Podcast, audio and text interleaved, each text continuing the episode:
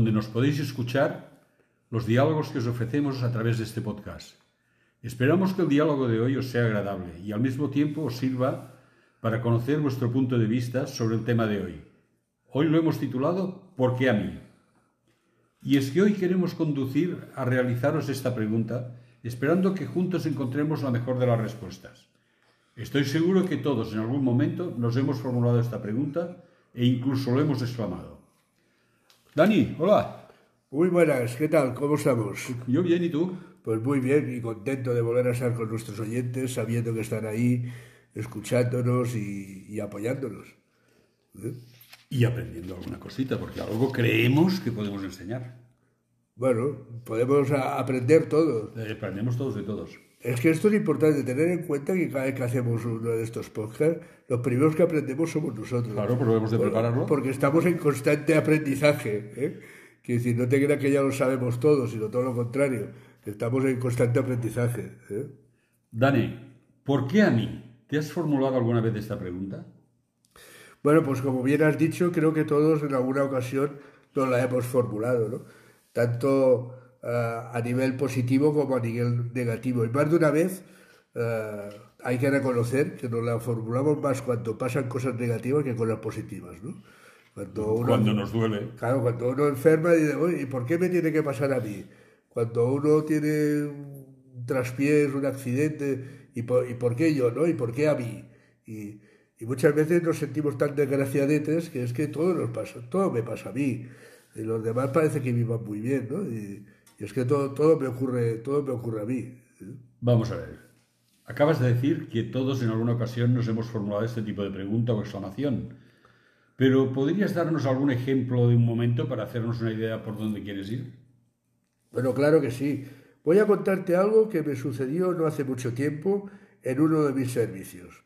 Sucedió que se acercó una mujer con un papel en la mano en el primer momento no me di cuenta de que era este papel, pero pronto hizo esta mujer que me fijara eh, pues en él, en, esta hoja que llevaba. ¿no? Mostrándome este papel me dijo, hay cinco, hay cinco motos aparcadas ahí afuera y de las cinco solo me han multado a mí. ¿Por qué? Yo comentando con un compañero y le decía, fíjate que no se ha, que, no se ha quejado de la multa, se ha quejado porque, por ser la única que había sido multada y preguntaba por qué a mí. Claro, porque a los que estaban mal aparcados eran todos y solo había uno denunciado. Claro. Y había, le había tocado a ella. Eh, bueno, lo que parece es que no sabemos tampoco si fue multado antes de que vinieran los otros cinco. A lo mejor había más votos, multaron otras votos, pero las otras votos se habían ido y ella seguía ahí, ¿no? no yo, yo recuerdo hace muchos años, tenía amistad con un policía municipal que me decía que él, como no era una mala persona, cuando veía una serie de coches mal aparcados, denunciaba a unos cuantos, los primeros que pillaba, y luego se iba como si los otros hubiesen llegado más tarde para no perjudicar a tanta gente. O sea, seguramente esta buena señora se encontró con un policía municipal magnánimo y le tocó a ella. ¿Tú te, crees, ¿tú te crees que hay tantos que actúan así? Bueno, alguno habrá, yo conocía a uno. Ten en cuenta que estas a, los, a los guardias urbanos, ¿no? los municipales, les, les exigen un mínimo de multas y, tienen que tener un mínimo de resultados al final del año. no... no... es así. Al menos cuando yo conocí a este chico no era así. Ahora me han dicho que sí. En, me han dicho en aquel momento les daban días de vacaciones según los talonarios que habían consumido. Bueno. Eh, o sea que cuando se acercaba la Navidad corrían a acabar el talonario para tener uno o dos días más de vacaciones. Bueno, Pero no tenían ningún eh, emolumento ni ninguna obligación. Bueno, mm, en sí, sí. Era un, incentivo. Si, si, quieres tener el incentivo, tienes la obligación de. De cascar a alguien. De, darle a alguien y, y, que este te haga tener dos días más de vacaciones, ¿no? Bueno, creo que estamos empezando a introducirnos en el tema. Pero ¿podrías decirnos otros casos donde nos formuláramos esta incógnita? Bueno, cuando somos despedidos de nuestro trabajo, por ejemplo, miramos a los compañeros y pensamos que todos son peores que nosotros. Entonces, ¿por qué a mí? Cuando se nos diagnostica una enfermedad y nos preguntamos, ¿por qué yo? Conocí a una mujer creyente que me contaba que la última bomba lanzada en la guerra civil fue la que destruyó su casa. ¿Por qué a mí? ¿Por qué yo? ¿Por qué esta última bomba? ¿no? ¿Por qué eh, no se podía haber terminado? eh, y más estamos hablando de una persona creyente, ¿no? Y estamos diciendo, ¿por qué no se terminó una bomba antes? Esta última bomba no la hubieran tirado que me dio a mí en mi casa, ¿no? Se hubiera podido terminar una bomba antes y yo hubiera podido continuar a tener mi casa, ¿no? Sí, este es- aquí hay un tema también, ¿eh? Para algún día. Perdona, Dani, pero me estoy dando cuenta por lo que dices que siempre nos formulamos esta pregunta en momentos difíciles, negativos de nuestra vida. Tienes razón, y hoy me gustaría que nos fijásemos en momentos positivos, en los que también nos hacemos esta pregunta. Lo que, lo que es que quizás menos, ¿no? ¿Eh? Decir, aquel que eh, acabamos de salir de las loterías estas de Navidad y del niño y todo esto, y, y- a aquel que le ha tocado la lotería no se ha preguntado, ¿y por qué yo? ¿Y por qué no le ha tocado a este en lugar de a mí? Ahí está. ¿verdad? Claro. Entonces, entonces sí que te quedas con... con no, no te quejas, ¿no? No te haces esta pregunta de por qué a mí, ¿no? Eh, en cambio, cuando las cosas son negativas, sí te la haces. ¿eh? Y, y la pregunta es tanto cuando son cosas negativas cuando son cosas positivas. También podrías preguntarte, ostras, y con la cantidad de gente que juega a la lotería y tal, ¿por qué me ha tocado la lotería a mí? Pero esto no te lo preguntas. No, no, no, lo realmente no. ¿eh? Piensas que es justo que te toque a ti. Claro. No, no, y hablan de suerte, ¿no? Es que la- esto es la suerte y esto. Y, y entraríamos en un montón de cosas que. ¿La suerte tendríamos existe? no para un programa, no, para muchos ¿La programas. suerte existe? Esto creo que. No, no sé si tenemos previsto hacerlo o ya hemos hecho algún Ya hemos hecho alguno. que, hablaba, que hablamos de la suerte, ¿no? Vamos a ver.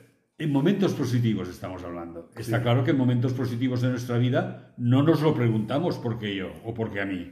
Es- Esto es lo, tenemos clarísimo. Sí, me gustaría detallar algunos de estos casos que hallamos precisamente en la Biblia, donde alguien es elegido y exclama, porque yo. Mira, me gusta la idea. ¿A que sí? Porque ahora podremos analizar un poquito todos estos por qué a mí y por qué yo, ¿no? Vamos a ver. Vamos a ver, supongo que te refieres a momentos de elección positiva, ¿no? Pues sí, claro, cómo no. Eh, todo depende de cómo lo miras. Para algunos es toda una oportunidad y para otros puede llegar a ser un engorro. Todo depende de tu grado de implicación y obediencia haciendo, cómo no, a Dios, ¿no? El compromiso que tengas con el Señor. Pues sí. Ya veremos ver. cosas, ya lo, lo, lo adelanto, vamos a ver cosas muy interesantes. ¿Sí? Sí. Pues antes de ver las cosas interesantes de para prepararnos, ¿qué te parece si escuchamos a Marcos Vic? Eh, ¿Qué canción quieres que pongamos? de A mí me gustaría Somos el pueblo de Dios. Pues si a ti te gusta, tus órdenes son Mis deseos son órdenes. eso, mis- tus deseos son órdenes para mí. ¿Vale? Vamos allá. Vamos a escucharla.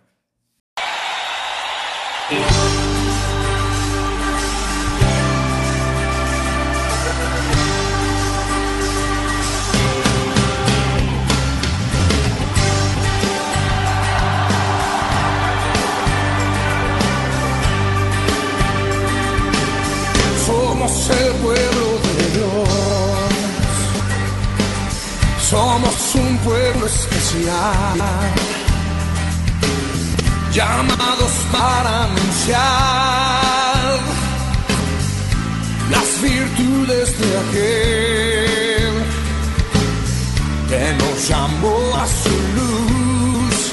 Marco Barrientos, somos el pueblo de Dios.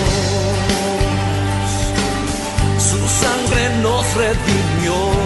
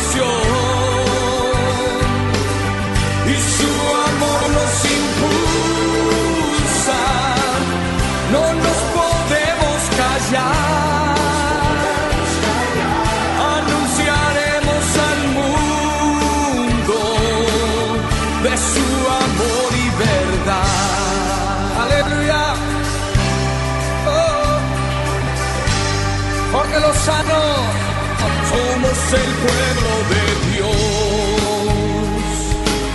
Somos un pueblo especial, llamados para anunciar las virtudes de aquel que nos llamó a su luz. Marco, Somos el pueblo de Dios. Sangre nos redimió. Y su espíritu dio para darnos poder y ser testigos de él.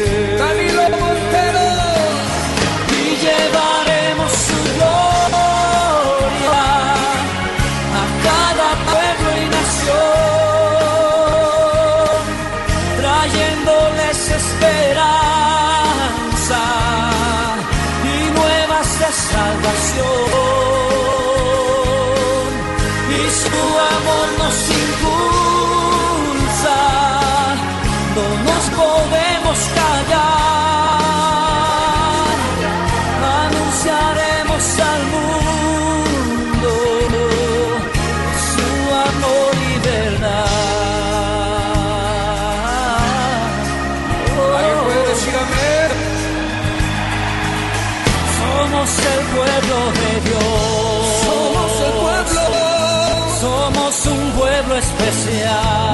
muy especial. llamados para anunciar las virtudes de aquel que nos llamó a su luz. Somos el pueblo de Dios, sangre nos redimió y su espíritu dio para darnos poder y ser testigos de él. Cante con nosotros, llevaremos y llevaremos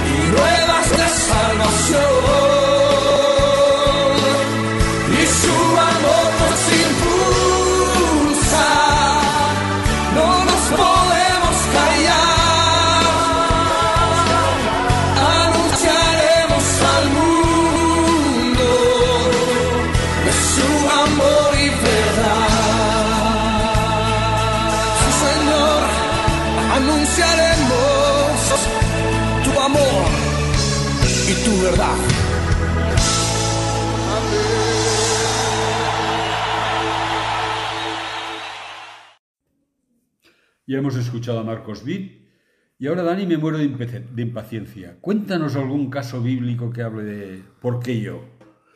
Pues mira, voy a intentar poner ejemplos de personajes conocidos y así solo lo con- comentarlo será suficiente, ¿no? Moisés, ¿quién no? voy a poneros tres, ¿vale? ¿Te parece Vale, bien? sí, sí. Moisés, Dios le dijo que, va- que fuera a ver al faraón y le dijera que deje ir a su pueblo. ¿Pero qué le dice Moisés? Vamos a mirarlo.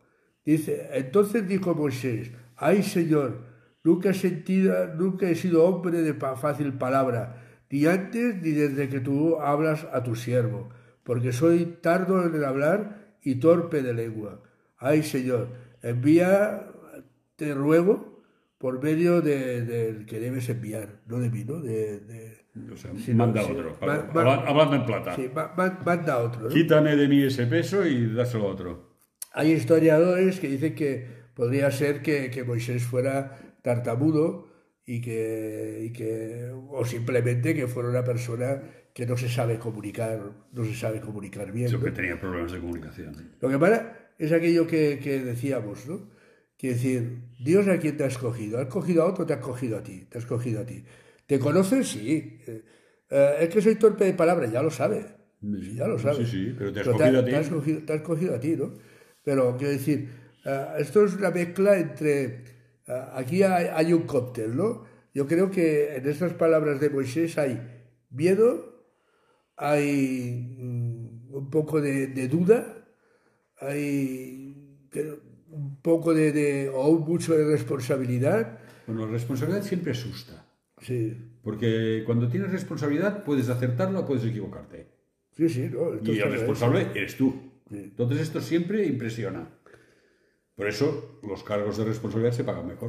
Pero es curioso, y esto no tenemos que olvidarlo, que la persona que actúa así, como es el caso de Moisés, es una persona creyente, es una persona que cree en Dios. Y estas preguntas casi tendrías que decir, hombre, estas preguntas es que ya no se las tendría ni que haber hecho.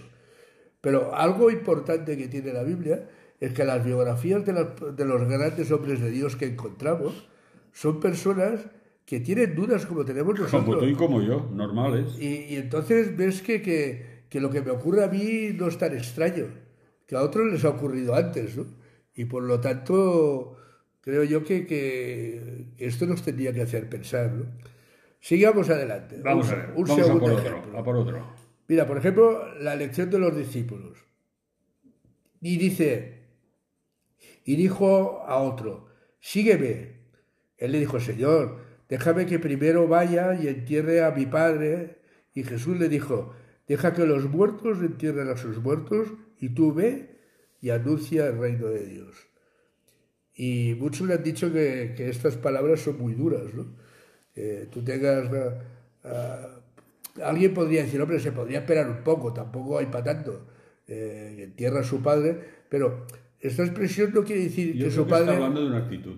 Sí, pero claro, quiero decir, a- a- aquí no está diciendo que su padre esté muerto y le diga, déjame que me entierre, sino espérate, espérate a que yo pueda enterrar a mi padre. ¿Y, y cuánto tiempo pasa? Pues no lo sé, o sea, no, no habla de una persona que está muerta y que no deja que la entierre, que muchas veces se lleva a esta confusión de pensar de que este, esta persona, pues el- eh, se le ha muerto el padre y dice, hombre, deja que lo entierre, el otro dice, no, déjale, eh, déjalo y tú vete conmigo. Y dice, otra, que falta de sentimiento, que falta de corazón, que falta de todo, ¿no? Pero aquí es alargar las cosas en el tiempo. Y, hoy en día te encuentras con, con muchos de nuestros oyentes, gente que se pone en contacto con nosotros, que muchas veces piensa en eso, deja que entierre a mis padres. O sea, ¿qué quiere decir?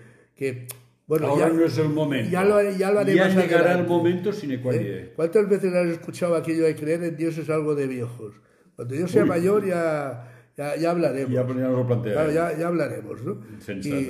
Y, y muchas veces es eso que dices, ¿no? De que, de que déjame enterrar a, a, a mi padre. O sea, deja pasar el tiempo y después más adelante ya, Ya hablaremos. ya veremos, ¿no? Cuando sea mayor, cuando, cuando me encuentre enfermo, que entonces cuando todo esto... Cuando lo necesite, entonces me acordaré de Santa Bárbara. Porque Sí, sí, truena. sí. Y bueno, vamos por el tercer ejemplo, ¿vale? Vamos que también es alguien muy conocido, Jonás, ¿no? Ah, aquel que fue tragado por un gran pez. Dice, vino palabra de Dios a Jonás diciendo, levántate y ve a Nínive, aquella gran ciudad, y pregona contra ella, porque ha subido su, su maldad delante de mí. Y Jonás se levantó para huir de la presencia de Dios a Tarsis, y descendió a Jope, y halló una nave que partía para Tarsis, y pagando su pasaje, entró en ella para irse con ellos a Tarsis, lejos de la presencia de Dios. ¿Cómo lo ves? Divertido, Jonas, también, ¿eh? Como si de la presencia de Dios pudieses esconderte. Bueno, es una, eh, es una rebeldía. Tú pi- piensas que, que Sí, sí, eh, se va en dirección Jonás, contraria. Se va a cruzar el mar. Jonás creía que aquella persona a quien mandaban evangelizar no se lo merecían. Era- eran sus enemigos, era un nacionalista para entenderlos, ¿no? Y aquellos eran enemigos de su forma de pensar. Entonces, yo, voy a ir a predicarle a esta gente, solo faltaría que encima se convirtieran, ¿no? Sí, con, la, con, la manía, con la manía que les tengo. Y entonces Pilló dijo, bueno, pues me voy en, dire- en dirección contraria. Y más de una vez creemos lo mismo que cree Jonás, ¿no? Tú lo decías, como si de Dios nos pudiéramos esconder. Muchas veces nos queremos esconder de Dios. Eh, ya de- desde el origen, ¿no? Cuando, cuando Adán pecó y Dios decía, ¿dónde estáis? ¿Por qué os escondéis? No, no, que estábamos desnudos. Bueno, que ya lo estabais. O sea, ¿qué, qué, qué ha pasado, no? Que hasta ahora no os escondíais ya ahora sí, ¿no? Ah, pues pasó un poquito así, de que nos encontramos de que pretendemos escondernos de Dios y parece que, que hay algún rincón que ahí no nos va a ver, ¿vale? Si, si cierro la puerta de mi habitación ya no me ven. Sí. ¿eh? De todas formas, eh, estamos hablando de tres personas que les ha tocado a ellos un premio, por decirlo así, y los tres se escaquean, ¿eh? Hablando en plata. Sí, sí, sí, sí. O quieren. Pretenden. Sí. De entrada pretenden Porque escaquearse. Moisés no pudo, Jonás no pudo y el discípulo no pudo. O sea que No, no, tuvieron... eh, querían escaparse, pero cuando, cuando Dios escoge lo tiene muy claro. Ya le puede poner las pegas que quiere, pero te ha escogido a ti para una labor determinada, ¿no? Y la vas a hacer. Claro, quiero decir, yo muchas veces cuando hay gente que me dice "Es que yo ya no sé qué hago en este mundo, mejor sería abandonar. A ver, si Dios te tiene es por algo. Y quiere decir que aquella misión por la cual has sido llamado por Dios no, No se ha acabada, cumplido, no no, está está acabada. O sea, tú no te preocupes que Dios no quiere personas inútiles. En el momento que tú hayas hecho la labor por la que estás aquí, no te preocupes que Él te dirá, ve un siervo y fiel, ¿no? Sobre poco has sido fiel, sobre mucho te pondré. Pues esto es lo que, lo que nos va a decir, ¿no? Vamos a seguir, Dani. ¿Dónde quieres llegar y qué es el mensaje que nos quieres traer hoy? Quiero que lleguemos a ser conscientes de haber sido elegidos por Dios para realizar un propósito, como os decía, ¿no? Ah, un propósito de- determinado para su gloria. Para su gloria, honra y honor. ¿no? Mira, en Juan 15, 16 leemos, no me elegisteis, es importante, ¿eh? Lo que voy a decir. Atención, no me elegisteis vosotros a mí, sino que yo os elegí a vosotros. Y os he puesto para que vayáis y llevéis fruto, vuestro fruto permanezca, para que todo lo que pidierais al Padre en mi nombre, Él os lo dé. Es, es un- además un texto precioso. ¿no? Ahora, también hace poco hablaba con un oyente y me decía, es que yo le decía, es que Dios no está para cumplir caprichos, ¿eh? está para cumplir necesidades. Cuando tú dices todo lo que pidieras, ¿eh? Eh, ostras, Señor, yo quiero un Ferrari. Sí, sí. Y que me después, toca la lotería. Ya y me después te da un coche que no tiene nada que ver con un Ferrari. Y, y Dios te podría decir, pero tú necesitas un coche o necesitas un Ferrari. Necesitas un coche. Yo te da un coche. No, pero es que yo quería un Ferrari, ¿no? Eh, que tú necesitamos un coche, ¿no? Y, y más de una vez nos pasa eso, de que creemos que todo lo que pidieras, eh, sí, bueno, pero él, él no está para cumplir caprichos, ¿eh? Él está para cumplir necesidades. Y, y te dice que no te faltará. Nada te faltará, pero no te sobra nada tampoco. Claro. Claro. Dani, hemos llegado a este punto ya. ¿Eres capaz de darnos un versículo que nos deje claro qué es lo que debemos hacer cuando Dios nos llama? Claro que sí, voy a, buscarlo y encontrar alguno que, que nos deje un buen gusto, un buen sabor de boca para, para el final del programa. ¿no? Ah, ¿Qué te parece? Mira, yo he encontrado Hebreos 4.7, donde leemos, si oyeres hoy su voz, no endurezcas vuestros corazones. Si oyes hoy su voz, no endurezcáis vuestros corazones. Y precisamente creo que es un consejo súper súper bonito y súper bueno, ¿no? Y súper válido. Porque quiere decir, no, no podemos ser como Moisés, Ay, no, es que soy torpe de palabra. Pero si no, sirvió me- de nada. Claro, Si al final lo hizo. claro Lo hizo. mismo que el discípulo y lo mismo que Jonás.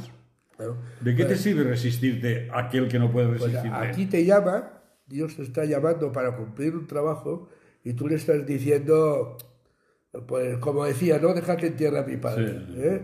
Dice, ya, ya, lo haremos, ya lo haremos más adelante. Y tú ten en cuenta que Dios cuando te llama sabe el momento y la ocasión en la que te llama y por qué te llama en este momento y en esta ocasión. Entonces, querer, querer decirle, bueno, que le está equivocando, me lo está pidiendo demasiado pronto. Eh, eh, esto no funciona así. O sea, te lo está pidiendo cuando te lo está pidiendo. Y tú tienes que responder cuando tienes que responder.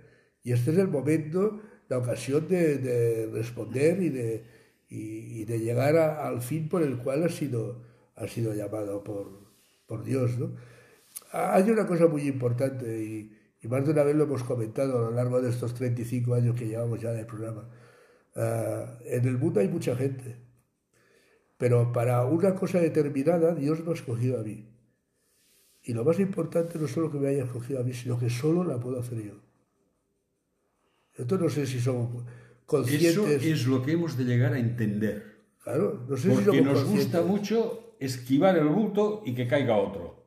Y eso en la vida empresarial puede suceder más o menos, pero con Dios no sucede nunca. Claro, mira, mira, Si Él te ha mira, señalado con el dedo, agáchate. mira, mira, mira Jonás mismo como dice, mejor te sería, ay, bueno, con Jonás, con Moisés, persona, perdona, que decía, mejor te sería busca otro, Sí, eh, busca otro, no, si no quiero otro, te quiero a ti, Esté preparado. Es que además lo había preparado. te ha escogido a ti, Estuvo 40 años preparándolo, 40 años más preparándolo y luego tuvo que trabajar 40 años. O sea, Quiere decir que te he escogido a ti, o sea, no escoge a otro.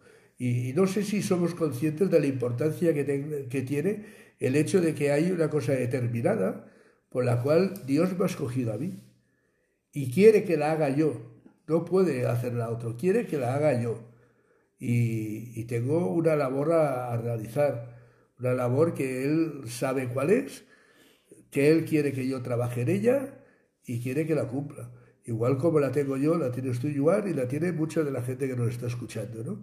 Y el cumplimiento de esto por el cual no buscas tú a Dios, sino que Dios te ha buscado a ti, como decía el texto, ¿no? No, no es que tú me busques, sino que te he buscado yo y te he elegido a ti. Eh, es una importancia bestial que con las millones de personas que hay en este mundo, para hacer una cosa concreta me has cogido a mí. Y esto, no sé si somos conscientes del peso que tiene esto. en lugar de enorgullecernos, de pensar, mira, deposita su confianza en mí porque me ha preparado y sabe que lo voy a hacer y lo voy a hacer bien, esquivamos el bulto. Es, es que es divertidísimo. Claro. Lo encuentro divertidísimo. Bueno, eh, no, no es divertidísimo, pero es real. Sí, sí, pero es- esta realidad es divertida. Si Dios, que es el que lo sabe todo, te ha escogido, te ha preparado y te da una comisión, porque esquivas el bulto, primero, lo vas a hacer de todas maneras, porque el que manda es Él. Y sus planes siempre se cumplen. Este es el primer punto. Y segundo, es que es lo que te toca. Has sido creado para hacer esto. punto. No, no, y es, eh, es curioso pues el, el hecho de, de- en lugar de a veces de decir, bueno, pues vale, tú me mandas aquí, bueno, pues ayúdame, hazlo. Sí, sí, sí. ¿Eh? Y- Apóyame y... bueno, vamos- a- vamos me a parece que era. Isaías me dijo, veme aquí, señor. ¿Vale? ¿Me has mandado esto? Pues así, ya lo haré yo, ¿vale? No, no, intentar esquivar el bulto, a ver. No, no, pero tiene, ya digo, tiene una importancia bestial y grandiosa el hecho de que, de que te haya escogido a ti. Hombre, claro. Es decir, a- a- en el caso ya decimos de Moisés, que dice, hombre, mejor se te sea escoger a otro. No, no, si no es a otro, es a ti. Es a ti que quiero. Y el es que quieres hacerlo preparado. eres tú. O sea, parece que, para decir una forma que le estamos diciendo, a ver, a ver, señor, que te has equivocado. Sí, piénsatelo bien, busca otro sí, mejor. Sí, que yo voy a meter la pata, búscate otro. Y, Que es mucho trabajo para mí, mira, mira el trabajo que tengo y además esto ahora, ¿no? Le- Somos la repanocha. Pues muchas veces queremos decirle a Dios cómo tiene que hacer las Sí. cosas y decirle que te está equivocando. ¿eh? Y esto no, no funciona así. No, Pero espero, espero que todo esto os haga pensar, amigos oyentes, y que, y que eh, os conduzca a- no solo a conocer a Dios, sino a conocer a Dios, a obedecerle y cumplir para aquello que tú no lo has buscado, que Él te ha buscado a ti y que Él te ha escogido a ti, porque tienes una labor a realizar. Algo precioso, algo mm, que escapa al raciocinio del ser humano, pero que está dentro de los pensamientos de Dios. Gracias y hasta la próxima semana.